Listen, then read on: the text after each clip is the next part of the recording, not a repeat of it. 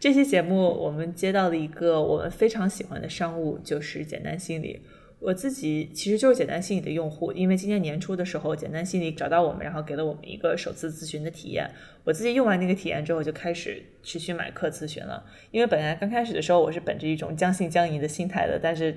聊了一次，就是坐在那儿哇哇大哭。就真的是我跟你讲，这个哇哇大哭一点也不夸张，所以非常后悔，就是在开始我的咨询评估。之前没有把一整盒纸巾带进房间，你知道吗？就是我当时是 哭到已经不知道用什么东西擦鼻子，然后但是因为是在视频，所以就非常尴尬。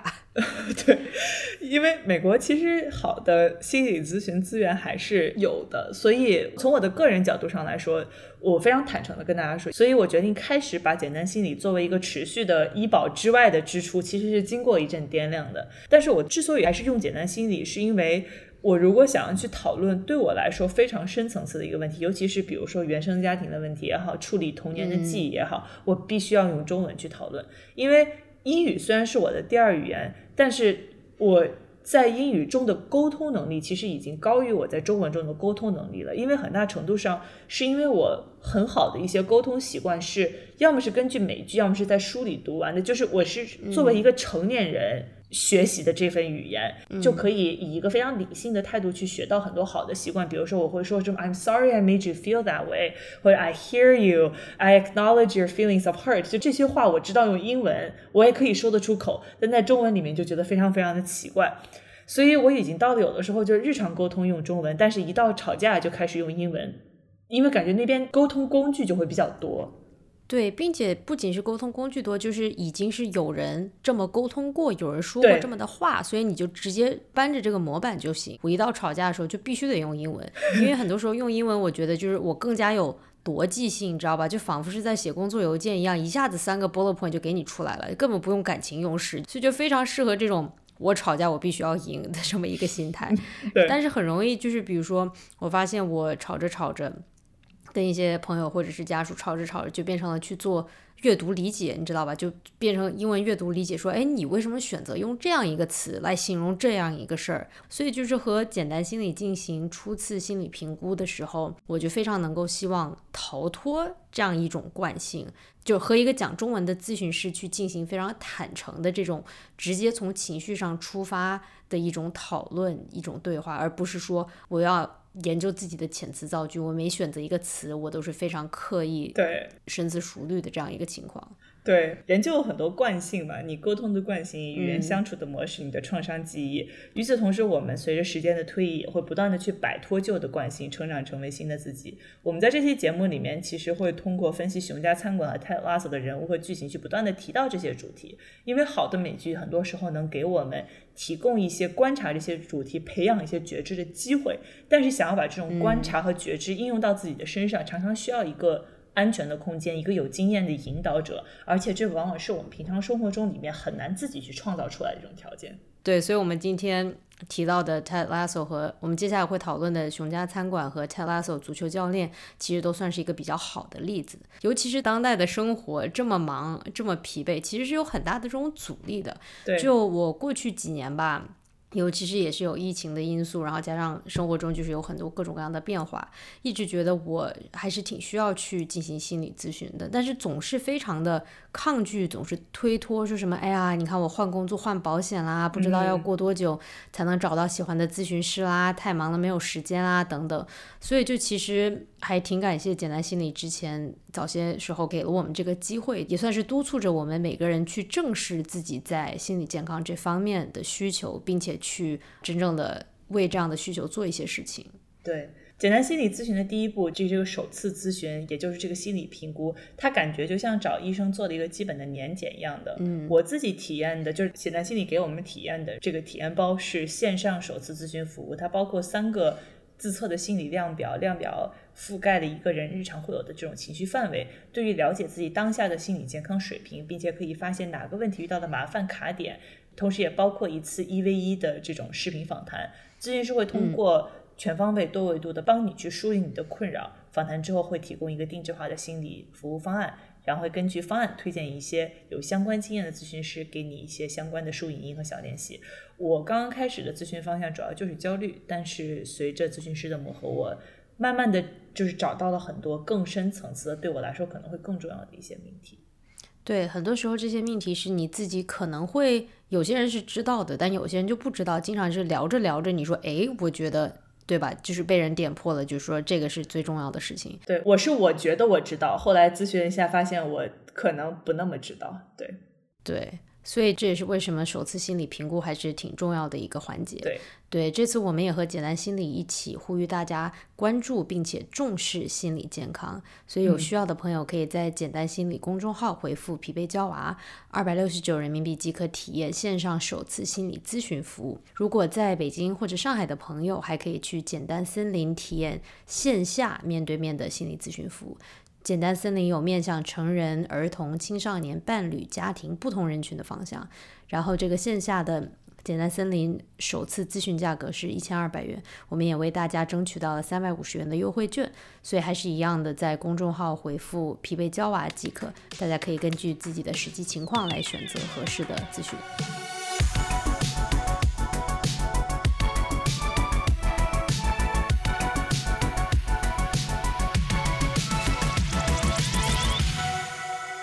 畅谈荧幕中的镜像世界，治愈疲惫的当代生活。欢迎收听流行文化播客《疲惫娇娃 Cyber Pink》，我是一方。这期节目和我一起聊天的还有小杨。大家好，我是小杨。还有我们疲惫娇娃的常客艾琳，热烈欢迎艾琳来参与本期节目。大家好，我是艾琳，谢谢。嗯，所以今天我们想要聊的两部剧，一部叫《Ted Lasso》和一部叫《The Bear》。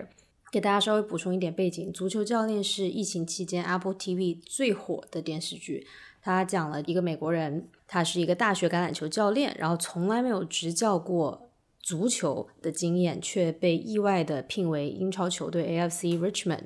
李士满的教练。然后球队老板 Rebecca 其实雇佣 Ted 的时候是希望他能够失败，然后整垮整个队伍，让球队降级，以此来报复前任老板，也就是对他不忠出轨的这个前夫。然而呢，经过三季的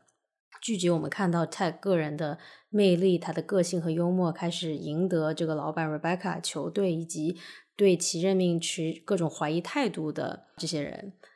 然后熊家餐馆是另外一部非常不一样。但是我们之后会讲为什么我们把这两部放在一起聊。《悬家餐馆》讲的是在米其林餐厅创出一片天地的年轻厨师 Carmy，他回到芝加哥，然后经营自己家族三明治店的一个故事。所以，他其实第一季讲的是他如何和餐厅的人以及自己的这种种种的家庭代际创伤在努力的和解。然后呢，找到了一个愿意跟随他的副厨 Sydney。然后第二季是。讲他如何和自己的这个新的团队准备新的餐厅的开张。不好意思，如果你没有看第一季的话，那你现在知道第二季他们要开新餐厅了。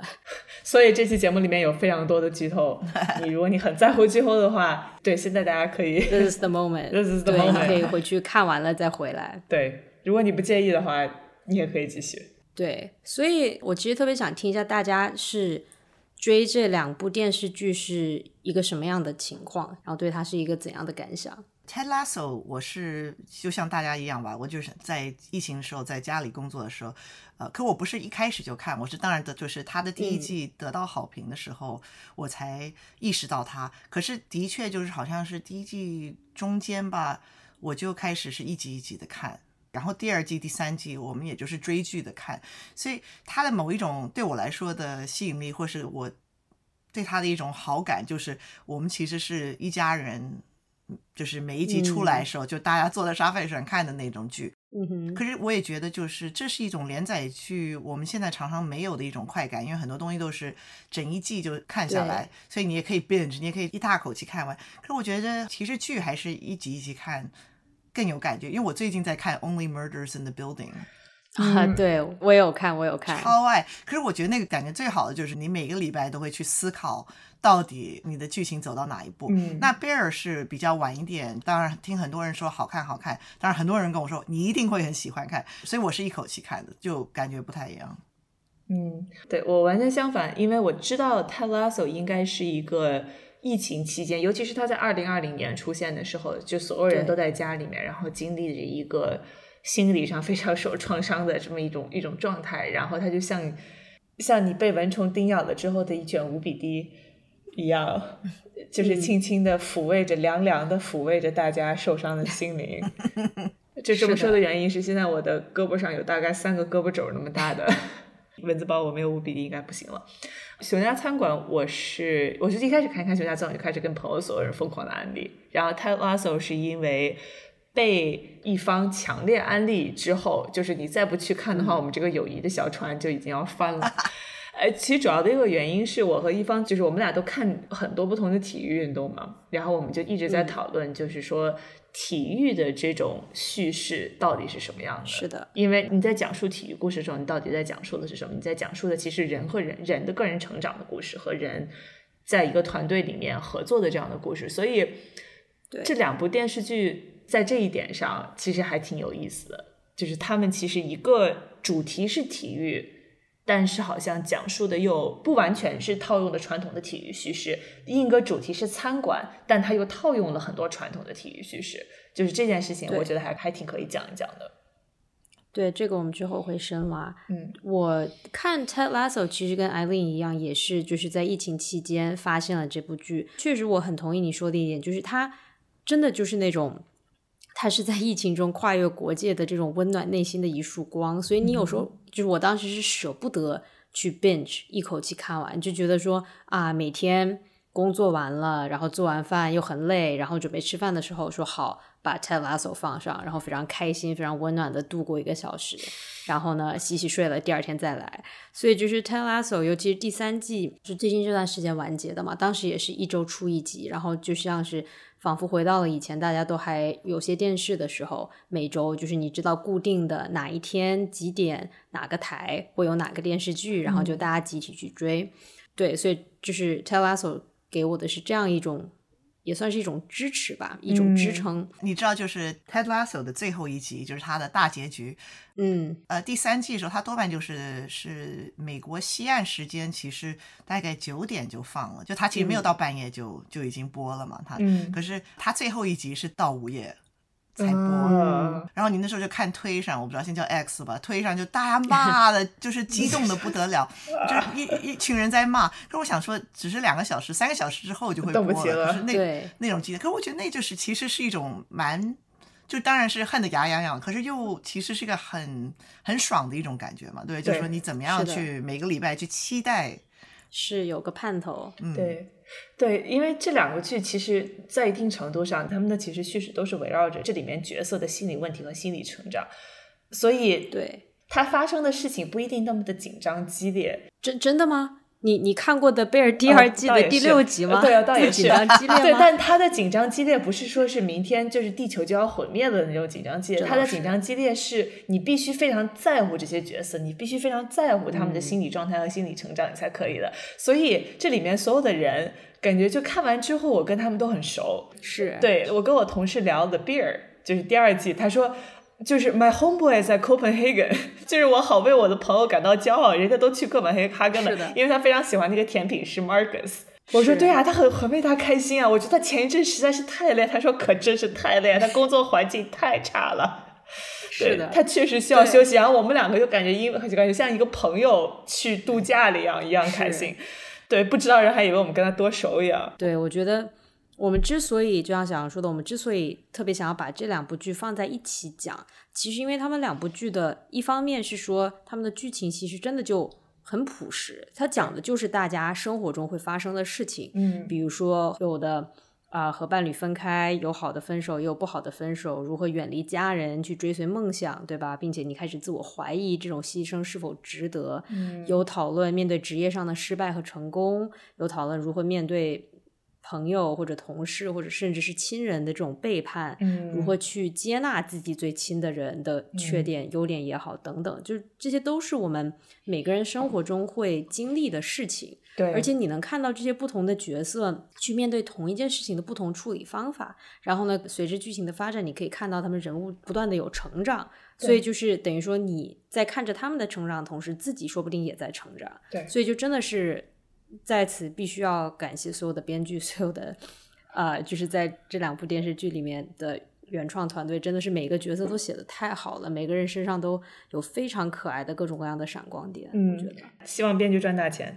是是的，我觉得其实刚刚想让一方讲到的，其实就是一种我觉得是叙事模式的逻辑，就是你看电影的时候，常常人家谈明星研究，明星研究它是一种距离感，它又是一种近距离的。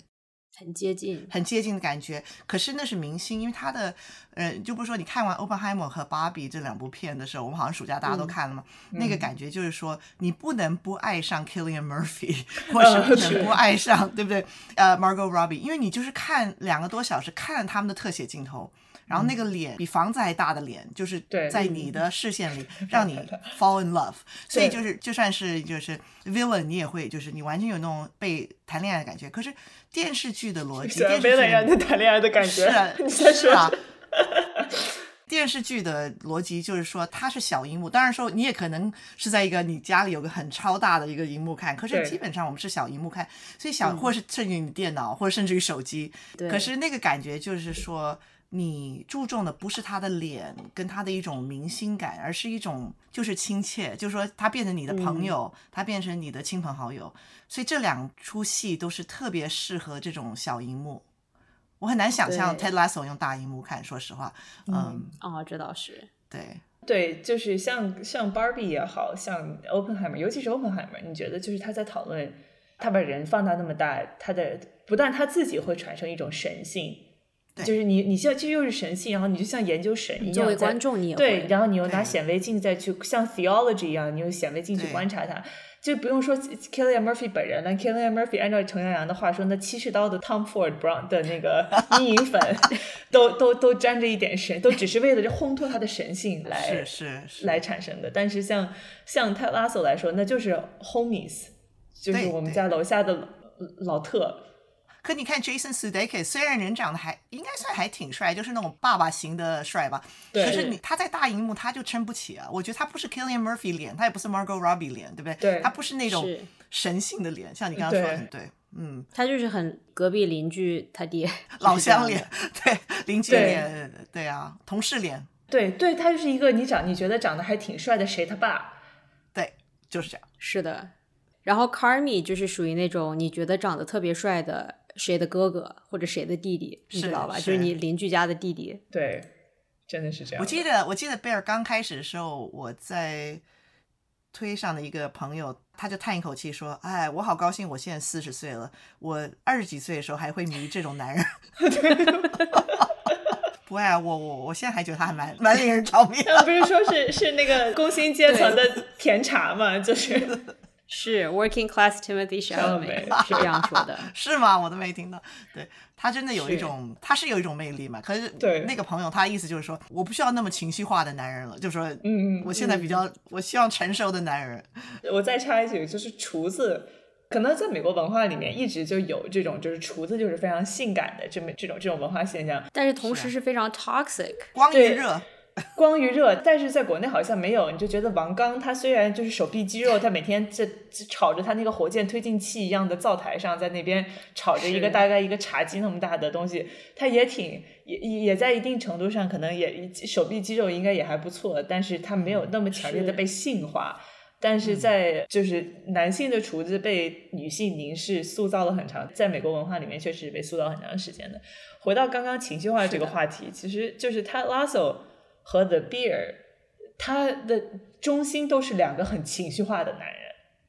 是的，但是他的这个他怎么去处理他的这些情绪？就编剧并没有允许这两个加引号的情绪化的男人按照社会给他们的脚本去发泄他们自己的情绪，而是必须用显微镜让他们把自己的创伤啊什么都扒出来，然后你必须去看他发生了什么样的事情，然后他自己他怎么去处理这些情绪，这些事情还挺重要的。啊，对，就补充一点背景，因为可能有一些人没有看过嘛。然后我们在这里又是一个大型的剧透警告。对，所以 Ted Lasso 他其实逃去英国，他决定接受这份工作，逃去英国的一个原因，其实是因为他的婚姻正在瓦解。嗯，所以他去到 AFC Richmond 以后，他就是把自己的这种悲伤和焦虑隐藏在了一个非常典型的美国人的这种看似无脑的乐观的表面下。然后 The Bear 里面年轻厨师 Carmy 他是。也是这种，就拒绝讨论自己创伤的来源。就他创伤的来源是因为他哥哥 Mikey 自杀了，然后呢把这个餐厅留给了他，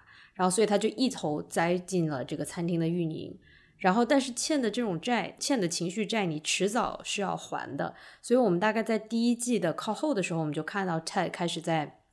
球场上有急性焦虑发作，开始有 panic attack，然后呢，并且开始非常非常不情愿的去找这个球队的心理医生。然后呢，哪怕他是去找心理医生的时候，他都非常嘴硬的说说，哎，我没问题啊，就是吃嘛嘛香嘛，对吧？我就我就过来看看啊，就是来看看你工作啊，来询问一下，对吧？对，视察一下。呢，对，来视察一下工作。然后呢，隔壁 Carmi 后来也是慢慢的去参加了。哦，对，我看到艾琳这里说，他是去参加那个匿名戒酒亲友会，是吧？对，就是不是 A A A A 是自己是是需要戒酒，这是亲友，就是支持戒酒的人的亲友会。啊，就是我的亲戚朋友，如果比如说我爹或者是或者我的孩子有有酗酒的问题，可是我觉得这是我觉得。我蛮想强调的一点就是说，就是刚刚一方刚我们帮我们稍微说铺了一下，就是说 Ted Lasso 跟 Carmi 他们都是受创伤的男人。然后小杨也提到说，这不是说他们是情绪化的男人，可是他们并不是情绪化的源头。我觉得这个很重要，就是他们两个都是受创伤的男人。就是因为其实 Ted Lasso 他不但是离婚所以要逃离，而是他父亲也是自杀，对不对？所以他也是一种好像怎么样没有办法去处理那个这个创伤。那我觉得故事蛮有趣的，就是说这是一种你说二层创伤嘛，就是说他们都是别人的某一种暴力行为，就对他们自己的暴力行为，然后他们怎么样去作为一种亲友亲属，怎么去抒怀，然后怎么样去抒怀自己的情绪。可是我觉得这一点很重要，就是说我们常会想到，就说哦你。特别是在一种男性阳刚文化里头，就说你自己哦，你是军人，你退伍，然后你可能会有创伤，可是你不太能说的是说哦，我其实很悲哀，是因为我家人出事了，或是嗯，对不对？就说那个好像说不出来，就变你怎么那么懦弱？你为什么还要去？你你不能面对你父亲走了，或者你不能面对你哥哥走了？那可是我觉得，所以你看到 Carmi 去 Al Non，我那时候蛮感动的，因为我觉得 Al Non 他的意思就是说当。一个人酗酒或是吸毒啊，重点是是他影响他周围的全部的人，然后那些人也受到创伤。所以 Carmi 他的他的妹妹已经姐姐已经姐姐对姐姐是吗？还是妹妹？姐姐吧，姐姐。其实我一直没有一直没有完全搞得清楚是妹妹还是姐姐，可能是妹妹。Sister 对。啊，嗯，可是他就是。他劝他的时候，因为就是头几集你不知道他劝他是要去哪儿，对不对？然后他给他的时候，你才发现哦，他不是说哦，因为你有 problem，就是你酗酒，所以你要去这。然后他说你的 problem 跟我的 problem 一样，就是我们是我们一个亲友酗酒，所以你要去处理这个情绪。所以我觉得那是一个跟 Ted Lasso 要面对的问题有点像，就是说你怎么样，你不要压抑自己的一种反应。就你十三岁的时候，你父亲忽然自杀，对。对代际创伤这种东西，这两部剧里面其实给了两种完全不同的叙事方式。就是你在熊家餐馆的感觉，就是人都是在被这个代际创伤困住的，然后你就疯狂的去撞击代际创伤给你带来的这种心理的围墙，但是你每次撞上去都会被电到，然后倒在地上。而且再加上他的这种大量的这种超级近的镜头，你盯着别人的眼睛，他就是看到他们的情绪，然后谁说了一句话，你就觉得说，特别是我们所有人都很多人感到非常震撼的，就是他们一家人坐在那儿吃饭的那一集，就是那集真的是拍的太好了，那集真的拍太好了，那集给你很强烈的感觉，就是每个人要说每一句话，谁要说的哪句伤害人的话，在座的每一个人都已经听过很多遍了。他就像一个被写好的程序一样，因为代际创伤已经塑造了他的行为方式，他自己没有办法通过自己的能力去打破这样的行为方式，所以他就不断的一次一次的又在重写这个伤害的脚本，因为他把他伤害就是他从他的母亲身上，他母亲不知道从哪继承来这样的这种伤害，然后他的哥哥又他的哥哥也好，他的妹妹也好，他自己也好，又既接受伤害又去伤害别人，因为他就不断的在。其实他的家庭环境这样，他就在不断在自己的餐馆里面去复现这样这种高压的、令人痛苦的这种环境，就是对他来说是感觉是一种困在里面的感觉。泰拉索看起来一开始给你的感觉是好像你有的选，就是好像我可以每天早上起来我就选择乐观，就包括他和他妻子决定离婚的时候，他们两个就是选择把这个定义成不是 give up，就是不是放弃，I'm not someone who gives up，而是我非要把这个东西选择成一个包装成一个就是主动的行为，是放手，是 letting go，我赋予你自由。因为这是特别特别特别美式清教徒的这种价值观，就是第一，我的所有的选择都在我手里；第二，我的所有的行为都是有价值的；第三，我做一件事情比我不做一件事情是更好的。你哪怕最后的做的事情是完全一模一样的，但是对我来说，我把这件事情塑造成我自己的选择，我自己做的事情就会让他感觉好很多。但是你随着这个剧的推进，你就会发现他其实也是被困住的。他也有很多情况都是没得选的。你们听过一句就是古希腊的一个词叫 eudaimonia 吗？没有，我没有什么有。e u d a i m o n i a eudaimonia 是 Aristotle 的一个，就是他的亚里士多德的呃他的论述里头的一种模式。那他的意识，它的核心作用就是说，它是良好生活。那他其实他的一个动力就是说选择幸福。所以就是刚刚就是其实。应该说，小杨就等于发展了亚里士多德的 eudaimonia，就说这就是一种选择幸福，而且选择选择幸福，它包括就是一个是伦理性的幸福，然后它一个是呃，就是合乎合乎伦理道德，然后另外就是说是要有活动，要有动作。嗯，所以 eudaimonia 它就是把道德跟行动加在一起，然后创造我们的幸福生活或良好生活。那我常常看 Ted Lasso，我一感觉就是 he is a eudaimoniast，就是他是一个去追寻幸福的人。可是追寻幸福的模式是用 action，不是用思考或是用对对，就是说他一定要是用一种他自己的行动来制造这种幸福。所以他。开始头两季，他其实没有自己的一种良好生活，可他带给别人的良好生活就成为一种 eudaimonia。到了第三季，他才开始接受他自己也要参与这种才是真正的 eudaimonia。他要自己才有一种完整性，因为亚里士多说的第三种就是说，他需要是一个 completed action，他需要是完整的。所以我觉得其实是蛮有这种哲学性的一种背景。嗯，我觉得这个很有趣的一点就是，艾丽你说这个让我想到了一点，就是我之前看《纽约时报》有一篇 op-ed，有一篇社论，就是在讲说 Ted Lasso 这个电视剧对于 grief，对于悲伤的这种叙事，其实和流行文化中我们面对的这种悲伤的叙事是一样的。至少我觉得是一个非常美式的一个叙事，也就是说，这个悲伤我是可以克服的，就好像是你去攀登珠穆朗玛峰，你只要每天从今天开始每天去训练。你就可以登上珠峰，但是很多时候，人对于这种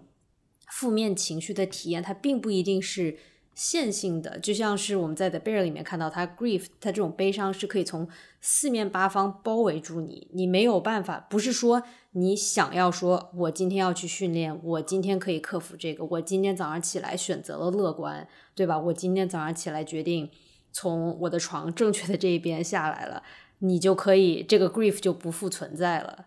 哎，我有个问题想问你们两个，因为你们两个都提到这个所谓美式的一种故事叙事，可是当然 Bear 也是美式的故事叙事，可是好像我们有点把它做成一种反差。那当然你可以说，因为像刚刚小杨说，就是说 Ted Lasso 他是某一种，他不但是清教徒，他而且他是南方的一种，对吧？他是中中部南部的。对 Midwest 的跟 South 的一种某一种精神，那可是 The Bear 也是 Midwest，因为他在芝加哥，嗯，可他是意大利后裔，所以你会觉得这是另外一种叙事模式嘛？这种 Italian family，然后这种大家都是叫 cousin，可是其实不是，根本没有血缘关系。没有，就是我们老家就所有人都是大胸哥。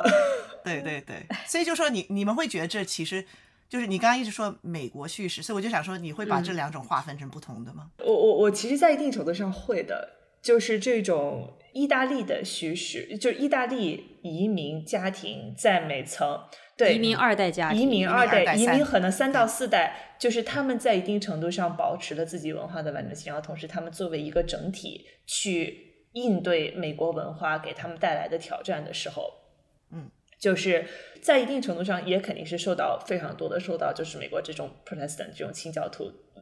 文化的影响，但他们所挑选的点可能更不一样。就可能对他们来说，也是说我要去通过行为来获得美好生活，但是这个通过行为更少的像是我要去读一本心灵鸡汤，然后我 eat pray love 获得内心的平静，这是更加 midwestern 的这种状态。像对于移民来说，我先得活下去，对吧？就是我的生活本身，但是他们也依旧相信劳作是可以获得幸福的，因为劳作等于签证等于财富。那这两件事情加起来就是美国梦的实现。所以你就是看到他们 The Bear 家里面所有人在最痛苦的时候，他们越痛苦越忙。就是他们越痛苦越累，而且他们在越痛苦的时候就疯狂的在找活儿做，他就觉得说我只要更努力，我只要更勤劳，我只要付出更多的东西，我一定是可以获得快乐的。所以说，美国和中国在这一点是一个非常文化上非常非常的相似，就是你你觉得好像通过更多的劳动，你就可以获得快乐。因为你想想，他们在那个 The Bear 里面，他们就一家。在吃饭的时候嘛，那个谁，cousin 跟他那个表叔，这个表兄跟表叔说什么？说你能不能帮我找份工作，对吧？就是我马上孩子就要生了，我想要找一份踏实的工作，能够赚大钱。然后之前他们就是 Carmi，他跟他们整个团队就是在餐厅开张的这个筹备过程中，天天讨论都是什么？钱没有钱，去哪儿搞钱，对吧？就是他们。撇开自己的这种创伤不说的时候，他们是在 hustle，他们是在说钱可以解决问题。我的表叔可以借我钱，没有关系。我的这个表兄可以帮忙解决这个问题。我要是请不到人，那个人又可以帮忙。所以他们等于说是，他们是一个非常非常就是紧密联系在一起的家庭，就是从情感上来说，但是从金钱上来说也是这样子的，就是完全是分不开的。对，而且我刚刚想到一点，我觉得就是在中国的流行文化里面，永远有一个它的西方更多是一个想象嘛，就是它更多是一个一个一个一个一个形象。然后现在中国互联网上，我觉得就有两个很流行的关于美国的形象，一个是一生顺遂的白人男性和白人女性，就他们生活中最大的创伤应该是有一次在电梯里面被人挤着了。对，然后这是一种，另一种是说。然后他们所有的创伤都可以就是说开，可以去调节。另一种是美国人跟中国人本质上是一样的，大家都是把自己卷生卷死，然后就是早上六点钟起床，一天打三个班。科比每天早上凌晨四点钟的洛杉矶的那个洛杉矶凌晨四点钟洛杉矶，所有人都要见一遍。其实，在一定程度上，我觉得似乎是这两个刚刚说到的这两种形象，就这种 Midwestern 或者是尤其是南方的美国人和。底层的，无论是白人移民也好，就是少数族裔的移民也好的这样的这种形象，在远远的透过了大西洋的这个棱镜，在中国流行文化里面的这么一个投射。是，并且我觉得还有一点的是，其实你想想，泰拉索它发生的是在英国，它是一个美国人在外国的一个故事，是，所以他就是泰拉索，他在身上就等于说他代表着美国出现在。英国，所以他身上一切的，他这个人物的设定，就是他一切的这种乐观，他这个口音都是一个极其的这种有甚至有点刻板印象的一个美国南方来的，什么也不懂，然后呢，但是对人特别礼貌，然后呢，做的饼干特别好吃。他是 Alabama 还是 Kentucky？好像不是，不是，他是 Saint Louis 对，Missouri。Missouri 对，Missouri。他是 Kansas 吧？就是他等于是我天哪，他的主要就不重要，就是 没有，就是这个人是来自于呃美国中美国的山河四省，就是这个人来自山西还是山东，其实并不是很重要。他是就是等于是就是中部跟南部之间嘛，对吧？他就是像类似中间的南部，他不是像东岸的这样，不是他不是 Mississippi，他不是 Alabama，他就是 Missouri、Kansas 这边对这一块，对很模糊的这样的这种。对他的这个非常强调的就是一种，可是你刚刚讲的就是中美共通的，就是说，其实让我想到我最早住在呃北京工作的时候，就我二十一二岁的时候，我记得那时候很流行的一些呃电视剧，都是其实就是在职场剧嘛，就是什么编辑部的故事是九十年代的经典作嘛，对，所以这种。就是一种好像故事，它的主角就是一种人与人的人际关系，还有互处。那你可以说，西方某一种叙事是一种英雄剧，就是说你永远是一个人，他不管是反派或正派，他永远是他的故事，他的发展。那虽然你可以说 Ted Lasso 跟 Carmy 都是主角，可是当然我们喜欢看这剧，就是因为这两出剧都有好多好多有趣的人，然后他们的互动其实是，就是我们喜欢看这出剧，就是因为它的互动。像你刚刚说 Marcus，像 Sydney 或 Sydney 跟 Carmi，或是各种 Carmy，Carmy 太棒，对不对？对，可能之后一定要讲这种就是男女同事的故事，对吧？对啊，对对。我们待会儿可以讲，对，我们待会儿就可以讲。就是我觉得通过这两个剧，它里面的所有人都有很多非常好的沟通习惯，而且他的这个沟通习惯的前提不是说我就是一个特完美的人，然后我有特好的沟通习惯，我比你强，而是我也是傻叉，然后我们两个人都不是什么好人，但是我们尽量通过比较好的沟通习惯。来去做，因为大家都一起都要上这个破班儿，对吧？就是我们一定要，我们我们都要去踢这个破球，开这个破餐馆。那大家为了这样的一个共同的目标，就需要有非常非常多好的这种沟通习惯。就我特别喜欢 Carmi 和 Cindy，就两个人他们之间的这种默契，就是两个人已经对对方熟悉到，他们两个一生气都是从根儿上开始生气。就是这两个剧里面所有人。对任何一个人生气都是上好几杆子上线的，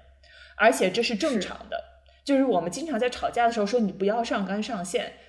但是没有任何一个架不是因为之前的事情发生的。现在是对，如果他只有单纯现在发生这件事情，现在发生的事情往往都是小事，都是很容易被原谅的。你你真正的生气的是他这个 pattern of behavior，他这个行为，他这个行为模式，所以你每次生气都是从根儿上开始生气，都是从二十年前、十年前开始生气。Carmy 和 Cindy 之间两个人每次也是一生气都从根儿上开始生气，就是说从你你当年为你当你以为你是什么什么什么，我你之前的三十六件事情还没有做，你现在又跟我说你以为你是谁，我们俩个是谁谁谁。但是他们两个之间有这样的一种默契，就是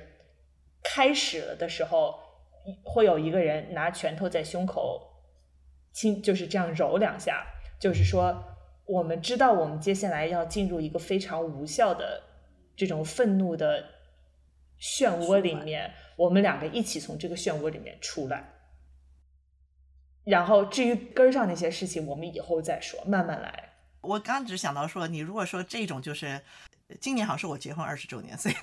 所以就是说，这就是这就是一个家庭的相处的模式嘛，对不对？就像像你刚才说，他你如果是吃那个晚饭，就是你互相创伤，就是因为你都知道互相的刺，对不对？怎么样去刺，怎么样去回？那所以这是一个家庭的模式。那另外，其实我觉得，呃，Ted Lasso 剧本写的最成功的，当然就是从第一季到第三季，Jamie Tart 跟。这个 Roy Kent 他们两个人的哥们儿的这个这关系，然后他们两个人的个性的转变，跟他们怎么样去互处。可是你也看哈，他们为什么会有那么的深的怨气？绝对不是从一个女孩子开始，而是因为他是因为 Jamie Tart 从小就崇拜 Roy，对不对？就说这是一这样一路走下来的一种关系，对，都是从根儿上。对，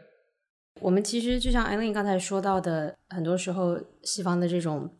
电影电视是一种英雄叙事，但其实我觉得这两部剧特别有趣的一点是，他们都是体育叙事。嗯，尤其是《熊家餐馆》，他在第二季里面，就是你看到副主 Cindy 读了一本他爸给他的那个，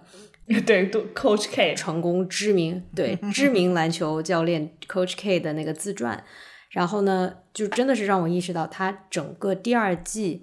的一个叙事就是一个从一个体育团队。这么一个视角去看的，因为我们第一季已经知道了，就是作为主厨 Karmi 的家庭背景，他的这种各种创伤，所以第二季其实他的角色细分甚至是没有那么多的。然后呢，反而你你看到第一季里面还是副厨的 Cindy，到第二季里面就是上升成了这种执行主厨，所以新餐馆的这个菜单设计啊都是他来负责。所以我们就看到有一季他就是一天吃六顿饭，对吧？就是用自己的味蕾去探索这个城市，然后希望去启发他自己的这种菜单的创作。然后呢，我们看到就是 our homeboy Marcus，对吧？甜品师 Marcus 去到了哥本哈根，去另外一家餐厅跟另外一个甜品师一起就是实习。然后呢，也是就是你可以看到他在寻找自我，学会平衡他与工作的关系，他和照顾他妈妈的这样一个。情况，所以就是你看到的是一个团队，每一个人每一个角色，包括后来我们看到的 cousin，就是 Richie 那一集，我真的是特别特别喜欢。就是你看到一个中年男人，算是重新找到了他的这种人生的意义，对吧？就是你看到每个人都在自我成长，然后到最后这个餐厅开张了，每一个人这个团队又重新回到一起，然后呢，他们与彼此之间的这种沟通、这种互帮互助，真的是就是基本上就是这个观感体验非常接近你看一个体育赛事，你看一个球队在 get ready，对吧？对在准备去参与一个什么体育赛事。对对对，刚刚讲回到我们叙事，其实很好玩，就是 Coach K 当然也是芝加哥人，嗯，所以 Coach K 也是芝加哥的这种，you know，而且他也是波兰，他是 Polish American，所以他是他爸爸妈妈是波兰人，所以他是 Kraszewski，他为什么要叫 Coach K？就是没有人念得出他的名字，对？是的，也没有人拼的对。可是就像 Carmi 他们一家人，就是大家都是仅仅是逆，就是一些小名或怎么样，其实也就是这种原理，就是说你是从一个意大利家族或是波兰家族，在芝加哥的这种美国环境长大，可是你要接受一种你既是美国人，可你又是一种移民二代三代的一种身份认同，所以我觉得他那一点虽然我看稍微微笑一下，可是我也觉得呃其实很恰当。对，那刚刚讲到这种文化冲击，我 intertext 互文的一种关系，我觉得其实 Ted Lasso 也有一个很有趣的互文。其实 Ted Lasso 有两两个点，其实跟 The Bear 很像，一个就是他也是在讲。各种不同的文化冲突啊！你说 Ted Lasso 到英国，所以当然他是变成是一个外国人。可其实像他跟 Nate 的关系，对不对？他的这个小教练的关系，也是某一种文化冲突。因为 Nate 他完全挣扎就是做一种移民二代，他的父母亲都是外国人，所谓外国人移民一代，所以他们对他的期许就是一种好像你可以说亚洲父母或是虎妈期许，所以他的那种他的压力就完全、嗯大很多。对，凸显 Ted Lasso 的某一种不能沟通，就是说 Ted Lasso 那种美国的，就像刚刚小杨说的那种，好像美国白人模式，所以 对呃，他完全不能理解内为什么会那么多愤怒，那么多就是那么多创伤，对，因为 Ted 的创伤是完全另外一种创伤，它不是文化上的创伤，对他不是做一个矮小的 brown skinned，，对不对？他不是做一个少数民族的创伤，他是个人的创伤，所以我觉得这一点也也讲，可是。我不知道你记不记，就是他那时候在逃避大家的时候，他他就问大家说：“你最喜欢的书是什么书？”他不就问心理医生、咨询师说：“呃，你你最喜欢是什么书？”他其实是比较想避开话题。可是我那时候非常震撼的是说，那个咨询师他是说。我最爱的书是《Prince of Tides》，《Prince of Tides》是九十年代一个很有名的一本书，然后也改成电影，然后是芭芭拉史翠珊导演的。那《Prince of Tides》它的主要的故事也是在一种就是男性怎么处理心理创伤，而且也是一种你可以说是一种代际创伤，因为他是就是反正讲一个南方人的那种，好像家里的这种各种秘密，他不能。他不能发泄，所以到后来他就到中年的时候，就人已经整个要垮了。然后，可是他是一个犹太的在纽约的心理医生，让他起死复生。然后他后来还是回到他的妻子。所以其实我看第二季的头几集，他当心理咨询师说：“我最喜欢的书就是《Prince of Tides》。”所以我在想，哦，那第三季的终结一定是 Ted 会回到他的、啊，他的太太。啊因为这个小说的最后一段，就是《Prince of Tides》最后一段，就是说，我也爱你，我也爱他，可是我爱他爱的更久，所以我要回去跟我的太太，就是就是说，就我爱我的新生活，可是我的旧生活是我的根，所以我一定要回到我的根。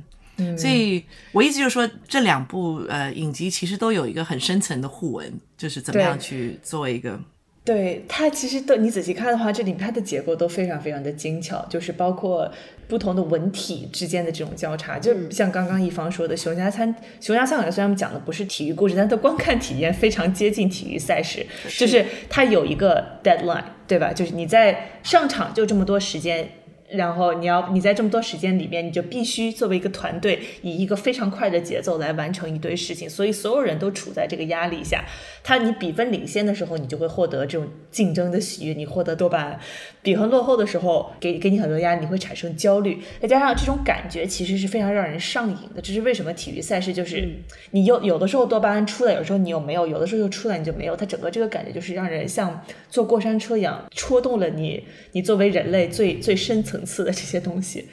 但是与之相反的是，泰拉索虽然讲述的是体育故事，但他观看体验完全跳脱了这种过山车一样的体验。球赛没有很重要，是他们输了那么多场，你都没有很难过。如果要是隔壁另外一部体育剧《Waiting Time》里面，就是如果湖人输了球，再加那 Adrian Murphy 就要开始骂人了。但是对于 Ted Lasso 来说，得分都是次要的，就是似乎也很重要，但是从剧情的角度来说，它确实是比较次要的，它只是起到一个结构的作用。哦，它现在在输这样的一个结构的作用，勾引你不断看下去的，不是他有没有在规定的时间里打赢某个对手，而是你想去看每个角色的成长和进步。就是在一定程度上，Ted Lasso 其实是构建的一种心理上的这种 safe space。因为它是如何构建这种 safe space 的原因是，它其实吸纳了非常多，就像 Prince of Tide 也好，就是吸纳了非常多文学的东西和舞台剧的东西。这里面有一个非常可爱的一点，这里面所有的人，无论是运动员也好，还是这些球队工作的人也好，都饱读诗书，而且看了非常非常多的音乐剧。就这一点，他们经常会就是像谁 Beard 吗？一个是 Beard，然后 What's his name？呃，Roy Kent，对 Roy Kent，Isa 就像这样看起来非常传统的硬汉的情况下，就会突然的说我在哪个音乐剧里面是什么什么样的。要知道，如果你现在是一个 NBA 的球星，然后你在更衣室里面放音乐剧。别人都会觉得你是不是非常奇怪？上一个这么做的人是 Carrie Irving，然后他现在不知道在做什么。他他确实有点奇怪，他确实也有点奇怪。呃，对，同时他也是杜克的球星，嗯，就他没毕业，他他没有毕业，但是他之前在杜克打了一年。他不是说他觉得地球是平的吗？对他觉得地球是平的，是非常好笑。有一次他去采访的时候，他是最后人家给了他一个篮球，然后上面是一个地球的形状，然后他拿着说：“你可以看一下这个地球大概是一个什么样的。”但是他确实他是很喜欢看音乐剧的，然后导致他跟。NBA 的很多其他球员都有点格格不入的。对，可是你知道，就是说我们为什么喜欢看运动员？我们为什么喜欢看运动故事？它到底给我们带来什么样的惊喜？我知道，像一方很喜欢看 F1，是吧？对 他运动员带来的惊喜主要是 Lewis Hamilton 的脸。对啊，对，这也是了，就是这这也不用说了，和其他一些 身材这些东西，身材对，然后再往和成绩，成绩也特别好，对吧？可是就小杨刚刚讲说，运动故事当然它就是一种。等于说是完美的一种连载剧，因为它永远是一集一集，就是它的当下是最重要，因为你这一场是输还是赢，可是它一定是就是累积着，就是你之前的这个，你知道这个运动员他学到了什么东西，或者这个球队他得到了什么默契，所以它又是连载，可它又是当下，就是那种冲击。那另外当然就是我觉得 Ted Lasso 就一直强调，一直强调的，就是说我其实是在培育这些年轻。男孩作为更好的男人，可是我觉得这也可以解释为什么我的一个朋友 Zito 他是就是专门他其实 cover 他是给 Sports Illustrated 什么 cover 足球的，他特别讨厌 Ted Lasso，他也不能忍受 Ted Lasso，对，因为他如果是 cover 别的运动，他可能会喜欢 Ted Lasso，可是他因为他自自己就是做足球，他为什么会觉得不喜欢？因为他觉得就是这种好像那种就是输赢不重要那种。就是就不现实，那种完全不现实。对，他就说，其实就作为一个运动员，你的底线永远是输赢，你不可能觉得这是一个 next level 的那种。对对，你不可以释怀这件事情。对对，你不可释怀。对，所以其实，在呃熊家餐馆，它更多的是这种，就是不能输。怎么讲呢？就你这个餐厅必须得开张。对，其实为什么就是我们刚刚说中部美国白人和移民叙事，无论他是白人还是其他少数族裔。它之间的一个很本质的差异就是你的输的成本是多大。如果是移民的话，你输的成本就是你输掉你的整个生活。但是，对，那你只要有像熊家餐馆里面所有人都输不起，所以是他们过着输不起的生活，所以就他们的这种生活中的各种各样的焦虑。和就是泰拉索里面是完全不一样的，所以可是你可以看到，像内就是输不起，对不对？对，是，因为他就是输不起，他就是这是他的 identity，他整个他的输赢就是他的整个从他的罗曼史到他的整个就是好像男人的气息或怎么样怎么样都是跟输赢有关。对，那另外一个输不起的人，其实你可以说像 Roy Kent，对不对？对，他后到后来就当然是又变得好像被 Ted 同化了。可是对 Roy Kent 是个就是跟 Jamie Tart 都是工人阶级的小孩，是对。所以他们就是另外一种输不起，就是他们的文化资本完全都是，就是因为他们会踢足球，那他没有踢足球，他们就没有 identity，所以他们就输不起。他们是靠足球走出来的嘛？走出来，对对对。对，就是有的时候我看他拉索，有的时候也会有这种感觉，就是就是，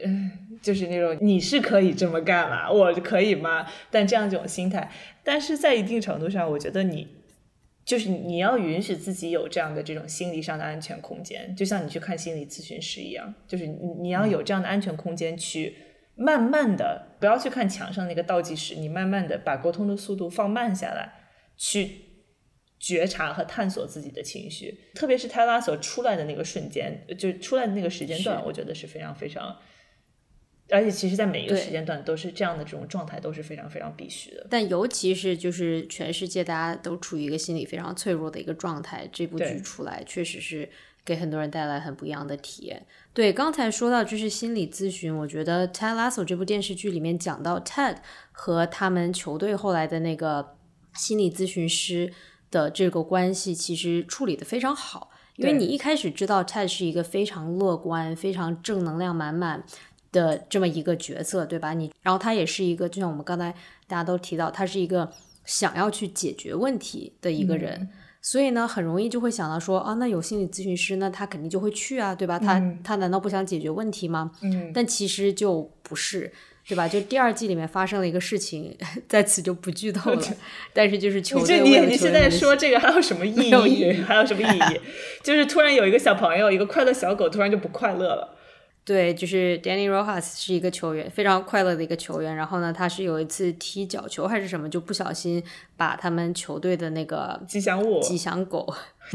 对，这个这只吉祥狗，然后呢就是受伤了，然后就就没有了，没有对，所以他一下子突然间就从 Football is life 就变成了 Football is death，然后整个心理状态 彻底崩溃。对，所以呢，这个球队当时就是为了所有球员们的心理健康，请来了这个。专门是负责体育的这个心理咨询，Dr. Sharon，然后呢，来帮他们就是面对自己各自的心理问题。所以其实有成效之后，这个球队就决定说，啊，那 Dr. Sharon 就留下来，然后呢，希望他对每一位球员和每一位教练都进行辅导。嗯，所以大家就一个一个排队去。然后 Ted 对于心理咨询师的入驻 A AFC Richmond 的这个态度，一开始是非常。抗拒的，因为他之前他在教育很多其他球员的时候，经常说说，哎，你那些什么八卦小报上说我们球队怎么怎么不好，你就不要记住它，对吧？就是你做一个金鱼，发生了不开心的事情，七秒钟你就忘掉就好。然后呢，他甚至会和球员说自己整个人生哲理就是一个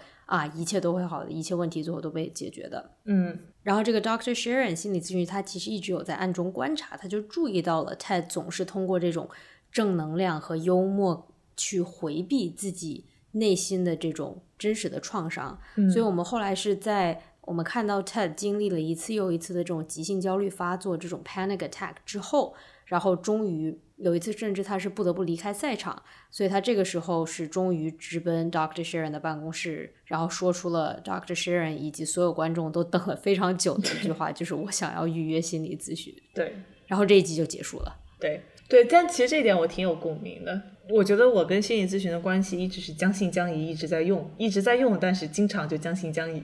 因为有的时候我会觉得说，你的所有的心理问题都是最终落脚点，都是要通过人和人之间的关系去解决。我就说，我干嘛要从头跟一个陌生人解决我的情绪问题呢？有那个时间，我干嘛不一跟我的朋友一起吃一顿饭，然后让我的 Diamond Dogs。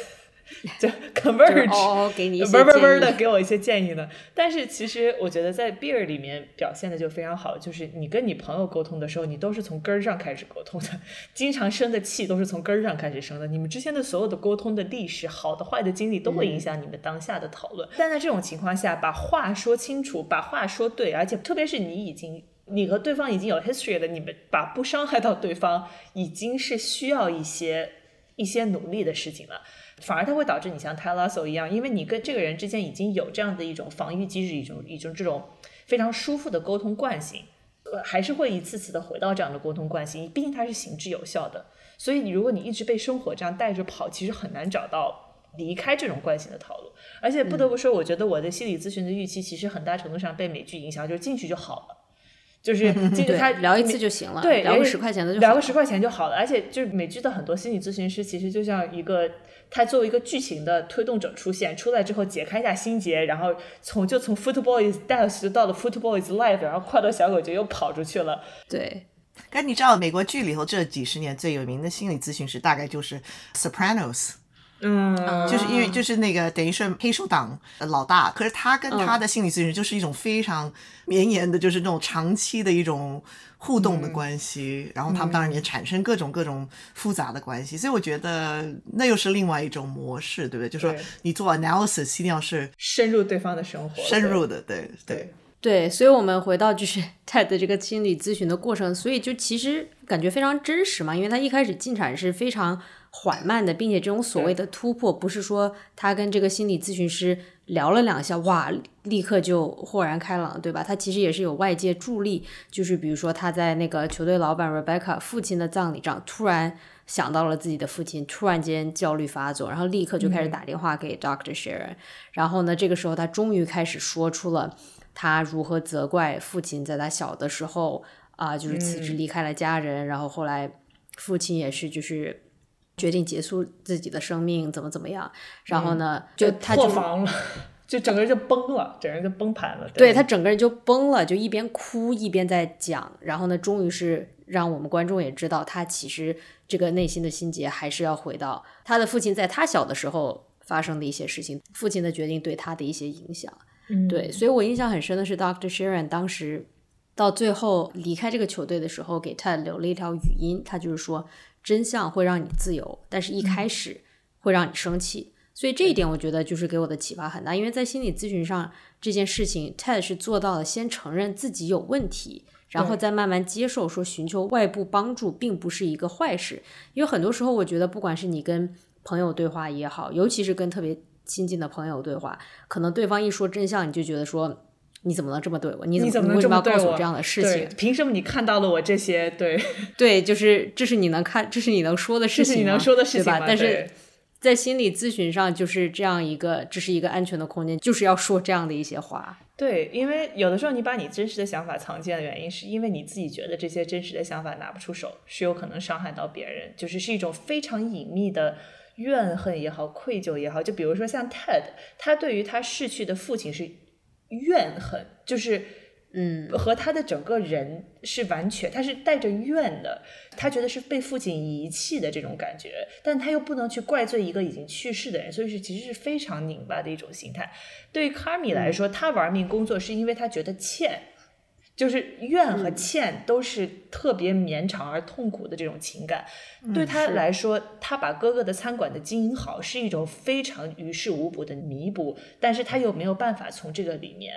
跳脱出去。所以，Doctor Sharon 一直跟他说：“我没有必要跟你做非常好的朋友，我们可以建立一种信任，我可以在乎你，我就从专业的角度去在乎你，但是。”他和泰德之间有这种公事公办的距离，而且轩然也说我很在乎你，但会确实是明码标价。但是在泰在拿出非常隐秘的情绪的时候，Doctor 轩然也能够接住他，说你感受到的这些委屈，你做错这些事情，其实你都是你作为一个人类的正常的情感。你可以说错话，你可以做错事，你可以觉得这些情感是这些情感都不是说它和我们正常的生活轨迹都是很难很难重合的。对，所以就我其实。我我也有很类似的感受到了，嗯，尤其是用中文，你在我在用中文说的时候，是心里整个感觉是非常不一样的。我会无法控制的开始生气，就我我就觉得说哇，为什么我是这样的人？而且你在承认你自己是这样的人的时候，你会很看不起你自己，你看不起你自己，人就会 lash out，就会开始攻击别人。或者说，好吧，是我我会开始攻击别人，这是我的，这是我的这个 cycle，就是我会感我恼羞成怒这个呃圆圈，在我这里是非常容易完成的。刚才我觉得像小杨讲到怨跟欠，那我觉得其实又回到一种移民叙事，对，因为你可以看到就是 Carmi 跟 Ted 并不是相对，其实 Carmi 跟 Nate 有一点点相对，嗯，就是说对一种我觉得第一就是说你的，我觉得其实是一种很重要的感觉，就是说你跟你的父代是同一个世界人还是不同一个世界人，所以 Ted 他当然他对他的父亲跟他对他的母亲其实都有很强烈的怨恨，对不对？就像 Rebecca 其实对他的父母亲也都是。有非常强烈的，他对他母亲非常有怨恨。可是就是他们怎么去处理他小时候的创伤，他们两个都，所以这一点 Ted 跟他蛮像，都是说说他们的家庭创伤影响到他们的自己的浪漫史或者是婚姻生活。嗯，可是他们其实跟他们父母是在同一个世界人。那我觉得 Carmi 他的一种亏欠，其实跟那有点像，就是他其实是 Carmi 是脱离了。他在芝加哥的生活，所以他其实对他的哥哥是一种内疚，就是我去做一个高档的厨师，我逃走了，我没有带走你。我没有带走你，我没有带走你，你还是在这个原生家庭，你在这个芝加哥的这种意大利移民文化里头，你还是你没有办法逃脱，我逃脱了，所以他才特别的有那种内疚。对，嗯，我觉得这是 Ted 没有的一种内疚，因为他其实跟他爸妈是同一个国的，对他们同一个世界里面的人，对，对，对，对，所以我觉得这一点又是，其实讲到心理咨询，我觉得。对很多在海外移民的学生，或是反正常住国外的，我觉得其实在美国有时候面对心理医生是很困难的，因为他是你要用你的第二语去表达一些你心里的创伤。对啊，我觉得我念研究所的时候，我看一些心理医生，我觉得心理咨询师，我觉得基本上，像如果跟他们讲任何你原生家庭的事情，他们就会说哦。有那么恐怖吗？就说你爸妈怎么那样？就想你没见过中国爸妈不都这个样？就是你知道，所以我觉得有时候那种文化隔阂使你没有办法去隔着文化去做心理咨询。嗯，所以我觉得心理咨询它某方面来说也是需要找到一种对得上的那种感觉。对我当时的感觉，其实呃，我我刚刚开始做心理咨询的时候，因为是就是已经是有点危机干预的这种状态。所以没有很明显的感觉，而且我当时需要解决的问题，可能因为我读书的时候，这帮心理咨询师已经摸爬滚打了一段时间了，就是他们已经确实是见到过了非常多的这样的移民的学生、少数族裔的学生、第一代大学生，对吧？就是他们建立过非常，已经见过非常非常多这样的这样的案例了。然后我当时的感觉是，我没有预期他百分之百的理解我的问题，但是他对于我当时在学校里面和刚刚开始工作的时候的那一段时间的这种。就是你作为二十岁中间的这个年轻，二十岁开头这个年轻人遇到的这些问题，他是能够给我非常好的引导。而且我当时觉得只自己只能用英语做心理咨询，因为这是我作为说英语的小杨的这个人遇到的问题。嗯，是。但是我这一次，当我要解决一些根儿上的问题的时候，我就发现用中文还是很不一样的。我觉得这部剧。对于心理咨询的这个刻画，其实有一个很好的社会影响，因为它其实剧中通过描绘，比如说 Ted 身边的人对他焦虑发作、他的心理健康的这种反应，其实也算是有点在类比现实世界中大家对于心理健康的认知，对吧？举个例子，就是 Ted 当时因为焦虑，直接就是比赛离场，然后走在街上，有一名。球队粉丝就是说说啊，如果什么我祖父当年在诺曼底登陆的时 候，如果 panic attack，那么现在大家所有人都说德语了，对吧？所以他其实就是 Ted 在剧中他也算是一个小名人吧，算是本地的一个知名人士。他其实利用自己作为一支就是高知名度足球队教练的这么一个平台，呼吁大家去重视。不管是说在体育赛事里面也好，还是说日常生活中里面也好，就是应该去认识到心理健康的重要性。然后包括你看到后来球队，然后呢，球队老板 Rebecca 也是非常支持，就是他们一直雇佣这个体育心理咨询师 Dr. Sharon 一整个赛季，对吧？其实这是一件很好的事情。所以呢，我们同时也希望收听本期节目的听众朋友们能够意识到心理健康其实是非常重要的事情，然后以及寻求外界帮助并不是坏事。而是值得鼓励的一件事情。对对，就是嗯，至少我自己在心理咨询里面在探索的一个话题，其实就焦虑。移民的生活就是很焦虑的。我我之前有一个朋友问我，大概就是说，因为我和一方都是我们的那个。接下来三个月，每个周末要干什么都是安排的，都已经都安排好了。就接下来三个月已经安排的非常明白了。你问我十一月月底感恩节那一段时间是什么安排，我可以具体到天告诉你。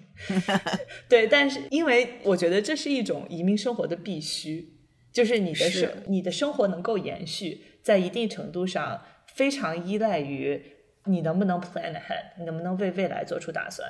就是你的签证也好。你的签证是可能是一年一个周期，哪天要签证，你要提前多久去预约？提前多久去预约？你要准备哪些材料？你那个时候应该是什么样的状态？你换工作的时候，大概在这个工作之间需要隔多少的天？你这次出境是因为是要拿什么样的一个签证出去？因为就像刚刚说的，就输不起，移民的生活就是很输不起。所以我我我感觉我生活里面移民只有两种，一种就是被这种生活变得非常非常擅长安排。所有的事情都会为了不经历这种焦虑，一到焦虑的时候就开始干活，就开始安排，然后安排到未来好几个月的时时间全部都安排好了，就觉得说我安排完了之后，我的生活就有一种确定感，我就可以放松了。还有一种就是长期生活在这种焦虑里面，他可能还是能保持一种比较自然的、自发的这种生活状态，然后同时他的生活也可以有更多的惊喜去去进来。但是经常就出现那种，我站在 我马上要入境法国了，后来发现我的申根签证少了一天或者多了一天这样的这种。可是我觉得很有趣，呃，听你讲，我觉得特别有趣。因为你知道，我这个学期又在教我的这个全球唐人街的故事，呃，就是课嘛，全球唐人街的课。那我们今天刚好这个礼拜讲的是，就是 Chinese Laundry Man，就是讲早期的这些，就是这位洗衣工人，也是芝加哥的洗衣工人。然后刚好就是讲到芝加哥他们的一些一九二零年代到一九五零年代的一些换洗工人的口述历史。那他们其实是。我觉得这也是一个阶级的问题，就是说你们是白领，而且是就是高教育、高阶，然后受就是说，所以你的处理移民焦虑的方式是安排，是是生活的一种程序。可你看这些口述历，你就会发现他们是永远活在一种边缘，就永远活在一种下一步就完蛋了那种那样子的一个过程。所以他，然后就是我们今天在跟学生谈的一个其中的一一段口述，就是讲这个某一个工人，他就是。他每个月就特别惭愧，觉得他应该全部钱都寄回家，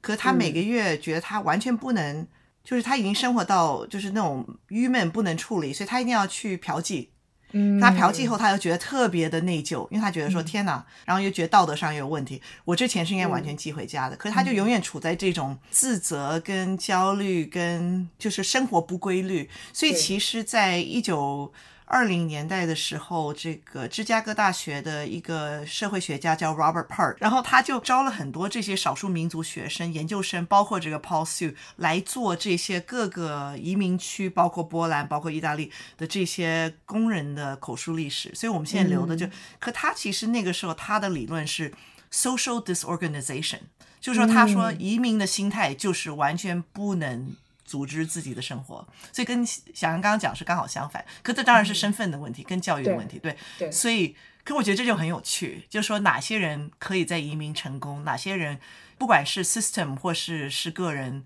脾性，所以就变成说你没有办法去处理这种移民带来的焦虑。对。你就永远活在那种走一步就完蛋了，然后你的你的签证就过期了，你就被驱使出境了那种感觉。对。我觉得就是移民跟焦虑还有另外一个相似的点是。焦虑是什么呢？就是我听了 Israel Klein 的博客里面有一句话，就是你焦虑就意味着你你生活在当下的同时，你也同时生活在过去和未来。然后，嗯，如果每一个人都是在一定程度上生活在当下，同时生活在过去和未来。但如果你的过去，就比如说你作为一个移民，你你是生活在美国，你经常会需要使用你的加引号的过去的这个语言。或者是你带着你身上过去的这个东西，然后同时你的未来又带有着这非常非常多的，无论是能够通过疯狂的安排，因为高知的生活就是我们有这样的有各种各样的特权，然后而且就是这种最大的特点就是确定感嘛。你有确定感，你就可以去安排；你有安排，你就可以换来一些，你就通过更多的劳作来换来一些更多的心理上的平静。对，但是在这种对于未来这种输不起的感觉和掉落的成本。永远是在你的脑子里面的，所以焦虑其实就是你既活在过去又活在未来。如果你未来有很多的事情非常重要，或者过去的事情永远在拉着你，你又没有办法去解决它，你就引擎在那边不断的空转，就是是引擎空转。在 Ezra Klein 那个播客里面说到，就是引擎空转过热的感觉，是你焦虑的感觉。我当时觉得这个说的实在是太好了。我记得 The Beer 里面，就包括开餐馆也是嘛，你要做非常非常多的提前的安排。所以 c a r l y 回到家，他按理说应该已经离开厨房那个环境了。他坐在家里面，然后那个镜头语言，我非常非常喜欢的 Beer 的镜头语言，就不断的在切切回他厨房里面没有解决那些事情。他现在根本没有办法，他现在他再回去那个厨房里面没有人，没有可以帮他，对吧？但是他脑子里面就像一个就是一个轮胎被卡住的车一样，引擎不断的在空转，因为他没有办法干这些事情，他只能 physically 不停的。想想想，所以他最后倒头睡着的时候是整个人昏迷过去的，就是他这个车已经坏掉了，他的油耗尽了，就砰一下倒下去了。哎，所以其实你刚刚讲到一点，就是那个，我觉得你知道，虽然说就是他的这个 影集名言，就 Ted Lasso，Be a Goldfish，刚刚一方也提到，对，然后就是说呃七秒钟就忘记，这当然对运动员，我觉得这当然是一个很好的一种，嗯，就是教诲。可是我其实非常不喜欢这个概念，因为我觉得基本上做过移民或是离散的人，你没有办法 be a goldfish，因为你永远生活在过去，对，然后你你的过去也是你的一种资源，所以你没有办法 be a goldfish。是的，对啊，所以我觉得这也是 Ted Lasso 白人的故事的，对对我来说最白的地方，最白的地方。对，是的，就是很多的这种怎么讲呢？很多的你的这种心理上的坏习惯、家庭上的坏习惯，它存在都是有原因，它都是在一定程度上都是为了你的生存，或者是在一定嗯来演化、人类演化出来的这样一些行为。但是是当你开始空转，它就开始空转。而且我最近获得的一个心得就是，就就焦虑其实是会让人上瘾，因为你你嗯觉得不断的去安排这件事情。虽然可能工作狂本身至少在当代的资本主义社会里面，它不一定总是一件坏事，但是我最近在引导下觉知到一种问题，就是如果你和 Carmi 一样，你的生长环境里面有非常多的这种焦虑情绪，你其实有的时候一次一次的进去是希望你这次进去你比上一次要表现更好。你就会觉得说，怎么讲？你在劳动中获得救赎，在劳动中获得。其实 Coach K 其实就是通过不断的努力、不断的尝试、不断的去做同一件事情，你知道做到好。你之前做的不行，你就一定要咬住牙把这个事情做完，直到他做到好的为止。然后你通过重复劳作获得一种救赎。是，对，就觉得说你甚至是通过比分领先或者通过完成工作，你似乎能够获得救赎，但这个救赎的东西是你？去拯救童年的你吗？还是怎么怎么样？但是在这个过程中，你其实会一次次的踏进这种熟悉的心理循环里面，把童年的焦虑和其他的有毒素在你周围复现。就是因为你如果动机是出于加引号的救赎的话，那你其实就会把很多东西在你周围复现，你开始对自己的残忍，对周围身边的人发脾气。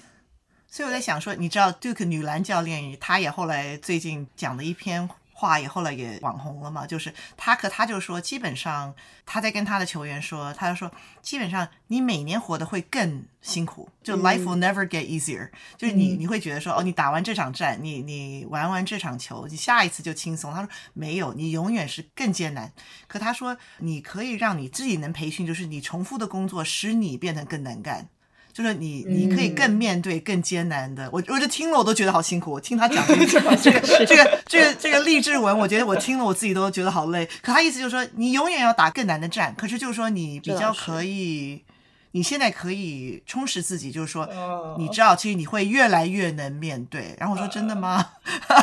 就是对世界只会越来越差，但你可以越来越强，越来越对强，这样的一个心对，就是这种励志化。他是这个意思，可是当然就是说，这也是一种就是重复模式，给我们就是减少焦虑的模式，就是说你我可以因为接着这种重复来做。可是另外刚刚你讲到说上瘾的事情，就是你知道有一个 war correspondent，就是一个记者，就是叫 Chris Hedges 嘛，嗯他就是在我记得是大概有二十年了，二十年前他写了一本书很有争议性，就叫 War is a force that gives us meaning，就是战争给我们人生意义。嗯，对，然后真的有点恐怖，对不对？可是他、嗯他是很坦白的，他是说我做了这么多年的这种好像在战场上的记者，他说很多人都会说你疯了吗？你为什么又回去？你不是刚躲过这个，就是差点被炸死，是不是？可他就说，其实他自己也在探讨说，他就没有办法回到一种 civilian life，他没有办法回到一种好像是，所谓的就是和平时代的生活，因为他永远要有一种，就像你说焦虑也上瘾，他说战争也使他上瘾对，，创伤也那种是让人上瘾的，对，创伤也让人上瘾，就是说你很难逃脱那种感觉，因为你已经舒适了跟适应了。嗯，对，我觉得我们应该讲一下，就说呃，因为我觉得常常人家在谈到这两出戏，我觉得就是说女性角色到底是写的好嗯。还是写的不好。嗯，就是他们是工具性的，还是写的不好，还是说写的好？可是我先说在前头，我很喜欢这两出戏的某一种男女这个作为领导的模式，是说他们其实两个都不是，虽然很很多人做 ship，可是其实 Rebecca 跟 Ted 也不是，然后 Cindy 跟 Carmi 也不是，所以我就觉得这还蛮有趣的，因为常常我们看任何的这种连续剧的男女主角，多半都是会 will they won't they，越走到走到一种好同时变情人，对，对对对，可是我觉得这两出戏没有这样走，对所以我就觉得说，你们觉得怎么样？就说呃，这种好像男女共事的模式，或是我觉得很好，因为我就是我非常支持就不去 ship 他们，因为我觉得整个角色的设定，就比如说 Rebecca 和 Ted，他们有一种他们之间的情感，除了就是老板和雇员的关系之外，他们也有一点就是惺惺相惜，对吧？就尤其是他们在关系变得更亲密之后，也互相了解了对方之后，有一种惺惺相惜的感觉，因为他们有这种类似的家庭的创伤，对吧？就是父父辈的创伤，然后呢，同时是在婚姻关系中也有挣扎，如何从一段失败的婚姻关系中走出来，或者努力走出来，然后呢，如何去重新。在生活中寻找爱，对吧？所以，他我觉得他们是这种友情以及惺惺相惜的这样一种关系。然后，我觉得 Sydney 和 Carmi 是就像小杨最开始说的，就这两个人都有很多问题，就这两个人的内心都是有很多没有被解决的这种代际创伤。但是，他们两个都是非常非常有才华的人，所以我觉得他们的这种。沟通有些时候甚至是一个在一个 intellectual，就是他们的才能在一个 talent 这样一个他们的才华在与彼此的才华进行对话，所以就是他们你看到他们在厨房中在做不同的新的菜系，然后呢是一个人做了，另外一个人去尝，然后觉得他们的这种对话，我觉得是他们关系中的。闪光点也是他们信任的来源，因为他们知道对方都是非常有才华、能办成事儿的人。对对对，我觉得 Rebecca 和 Ted 的关系是属于我姥姥会觉得这俩人很合适，就是哎呀，都是离了婚的，但没带个孩子，两个人一起过日子，就是我姥姥绝对会觉得说这门婚是我许我我我我非常同意，你们两个不然凑合过吧。这样的这种心态，但如果你真正去看这个剧，你跟着咱们都很熟了，跟感觉跟这些角色都很熟，你真正了解这两个人，就包括编剧展开的方式，就他们两个生活里面想要的东西是完全不一样的。如果你去尊重这些角色和尊重这样的叙事，这样的。写作方式的话，你就会觉得说，非要让他们两个在一起，就会让你觉得你这个剧是不是白看了这样的一种感觉。是是的，对，好多人 ship 他们哦，可是我觉得完全不值得 ship，就说好像根本不太对的样子。对，就不对，我觉得就感觉不对，很不合。他们想要的东西是不一样的，而且这个这件事情写的非常清楚，在剧里面写的非常的清楚。是，然后包括像比如说，然后 Cindy 和 Carmen，我更是觉得，就是如果他们两个在一起的话。他们已经花了那么多的笔墨去描述他们两个人的之间的这种信任和互相支持，作为同事之间的互相欣赏了，就是对，是已经写这件事情已经写的非常清楚了。我觉得就是真的完全没有必要把他们两个写成，而且就我觉得 Cindy 的生活就非常需要像一个 Marcus 这样的人，就 Marcus。他 Marcus 出现之后说，Marcus 是一个运动员出身，我一下子就理解了，就是因为他第一个接受了 Carmi 的厨房里面的这种等级森严制度的人，就是 Marcus 嘛。呃，现在 Carmi 进来就说，所有人都叫我 Chef，Yes Chef，其他的人都根本不愿意去遵循这种等级制度。Marcus 说好。报道，对，就他他非，然后包括他每天早上起的非常非常的早，就是它里面其实很多这种小的暗示，就是体育文化对于他们这个家庭的影响，对于这个社群的影响，包括这样的退役的运动员谋生的这样的一种生活状态。他因为他是一个运动员，所以他的情绪确实是非常的稳定。然后也是 Cindy 就像一个巨能环南孚巨能环那个打鼓小兔一样，就是 震着就过，就是在屏幕中永远在像一个要被删掉的 App 一样在抖。我觉得他们两个确实非常合适，我我很喜欢他们两个。但是我不太喜欢的一个女性角色是 Carmi 的 love interest。我对她的这个青梅竹马 Claire 就是叫 Claire Bear 嘛，我对这个角色设定有点又喜欢吧，又不喜欢。就一方面我觉得 Claire 真好，真是天使。Carmi 你为什么不懂得珍惜这么一个小天使？然后另外一方面又觉得这个人物设定有一点点工具化，就是说仿佛 Carmi 作为男主角，他必须要通过一个女朋友来意识到他的这个心理状态、精神状态不是非常好，对吧？而且 Claire 的设定是什么？是一个超级聪明能干，他是急诊医生，然后他是实习医生。你说他哪里有时间拍拖？就这种是自己朋友可能一个月就见一次的这样一 个，嗯。这样一个工种，你知道吧？所以就是这对情侣完全是没有时间拍拖，硬挤出来时间拍拖。但你仍然看到主动的那个是 Claire，告诉 Carmi 说啊，你不要担心，没有关系，我总是在这里等你，我是你的 Claire Bear，我一直在这儿。所以就是说，就这个设定，我就觉得非常的嗯，不是特别好。我也觉得就是说，而且我喜欢第一季的 Carmi 的某一种设定，就是说是一种故事的情绪化是。他的专业性的问题，就是说你知道，就像你跟说，是他跟呃 Cindy 互相激赏，就是他们的才华跟专业性，所以就变成说不是因为感情才能才能让你就是对不对？嗯呃，才让你呃发掘自我，对而是对不需要是经过 Claire Bear 或是一个感情世界，他才开始要认识自己，而是说他是怎么样影响了他的工作，所以他才嗯要、第一季是。他是为了怎么样让自己不要 panic attack，怎么样不去影响他的工作，所以他才我，所以我我蛮喜欢这一点的，我蛮喜欢嗯角色的这一块。对，我觉得其实第一季的时候，其实其他的所有角色，就包括 Marcus 呀，其他的这些，包括 Cousin 这些角色，其实都是从 Carmi 的视角看到的嘛。就是是 Cindy 是有一定程度上，因为 Cindy 和和 Carmi 太像了，所以你能感受到他的主，就是也能感到 Cindy 的主观视觉。视角，但是 Claire 也是完全从 Carmi 的主观视角来去看的这样一个人物。我其实有点，我愿意等，就是我愿意等下一季的时候，可能会有他可能会给 Claire 一安排一个单人的这个集，是，然后看一看从 Claire 看看视角看这件事情是什么样的，因为他就是给 Claire 一个角色弧嘛。因为现在我在一定程度上愿意相信。是因为他们两个在谈恋爱，然后我们通过 Carmi 的视角，或者我们通过餐馆里面的人视角，带着这种谈恋爱的时候的这种厚厚的滤镜在看这个人，所以你就觉得他是一个天使派下来来拯救我生活的，但是他想要什么？他的生活里面，他跟这一大家子人又是一个什么样的关系？他有自己什么样的嗯创伤呢？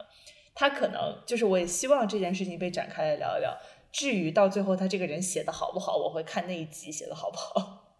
对，就如果那一集写的不好的话，对我觉得就是他确实是就没有想好的一个角色。是，所以就隔壁 Ted Lasso 做的好的一点就是 Keely 这个角色，你知道吧？他一开始出来就是一个那种 ditzy blonde，就是感觉是非常啊、也不是特别聪明，也不是特别能干，然后反正就是每天就在那晃悠晃悠的一个金发女郎，对吧？因为她一开始出来，她是弱，她一开始是 Jamie Tart 当红球星的女朋友，嗯，然后就是你平时如果看这种什么八卦小报，对于英超球员的女朋友都是怎样一个描述？就是 Keely 大概就是非常符合那样一个刻板设定。但是到最后，他跟 Jamie 分手，然后包括他跟 Roy 在一起，后来又分手。我其实非常开心，他最后没有选择任何一个男的。你可以看到他做一个角色的成长，就是说撇开他的。浪漫情史不谈，我们可以看到他至少在工作上开始慢慢的学会相信自己的选择，对吧？包括有一集就是他那个朋友特别差劲，但他又觉得说，哎呀，这是我朋友，我应该让他继续在这工作。我觉得他是慢慢的找到了在职场中自己的定位，然后从而对自己有了更多的自信，而不是说哦，我是一个球星的女朋友。对，我有一点就是有一点点不认同，是我对 Kelly 跟 Rebecca 在职场上的工作有一点失望。我觉得就是他们嗯太闲，对，啊是像对不对？Rebecca 做老板，还有就是 Kelly 做老板，都是好像好闲好闲的感觉，让我觉得。可是我觉得 Cindy 你就看到他的工作的有模式，很认真，呃，很认真，所以我这一点我有一点点，我觉得他们有一可以做得更成功，对不对？可是当然你可以说，可能 Ted Lasso 大家看起来都很闲，像 Ted 看起来也很闲，我也不知道，所以或许或许这只是这个故事的节奏。呃对，还有你之前提到的一个东西，就是说，呃，为什么这些都是中年男子剧？那中年女子剧在哪里？可是我后来想想，就是说，因为我们在故事叙事设定里头，我们会觉得，如果 if your life is a novel，what would this mean？就是你如果人生是一个小、一本小说的时候，那你的高潮迭起或者你的中年危机在哪里？我觉得男性的中年危机是一种中年职场危机，所以故事会放在那一块。可是女性的，就是故事里的女性中年危机，其实是女性的。青年危机，就是说是她的择偶的那一段，所以你会看到无数的电影都是三十岁的女性，就是说都是说我要要生孩子，我要结婚了，我要选择工作，所以其实像 Kelly 的年纪，对。对。呃，你你知道我意思吗？就是说，呃，对对对。所以故事点永远是放在那边，我们很少看到像 Ted Lasso 的女性。女性版本。呃，在我们现在的社会里，我们不觉得一个五十岁的女性是，或者四十五岁到五十五岁女性是有中年危机的，她只是更年期，对不对？Anyway，就是我我我为什么觉得说，为什么你问的那个问题，就是为什么会比较少有中年女性的故事？对对，我觉得能想到的讲女性中年危机的电视剧是我听说的那个《Fleshman is in Trouble》，我没有看，在呼噜上我听说了。但很多时候讲女性中年危机这种也是怎么讲？一定就是说婚姻破裂。对，Flashman is in trouble 就是对嗯对啊，就是讲的说，那你婚姻破裂如何处理跟啊、前夫或者前妻的关系？你如何处理小孩的问题？你如何处理自己和父母的关系？但一切的前提都说，你一个完整的家庭现在出现了破裂，然后经常暗示说有可能是你的问题，但也有可能是你伴侣的问题，但是一定都是围绕着这样一个故事，包括我能想到的，比如说，或者是你像《Big Little Lies》大小谎言，对吧？那这种就是说啊、在中年婚姻问题和孩子养育问题之间，你还要去破解一个谋杀案，就是 这这几个女的累不累啊？就是 你知道吧？又要接小孩放学，晚上还得破案，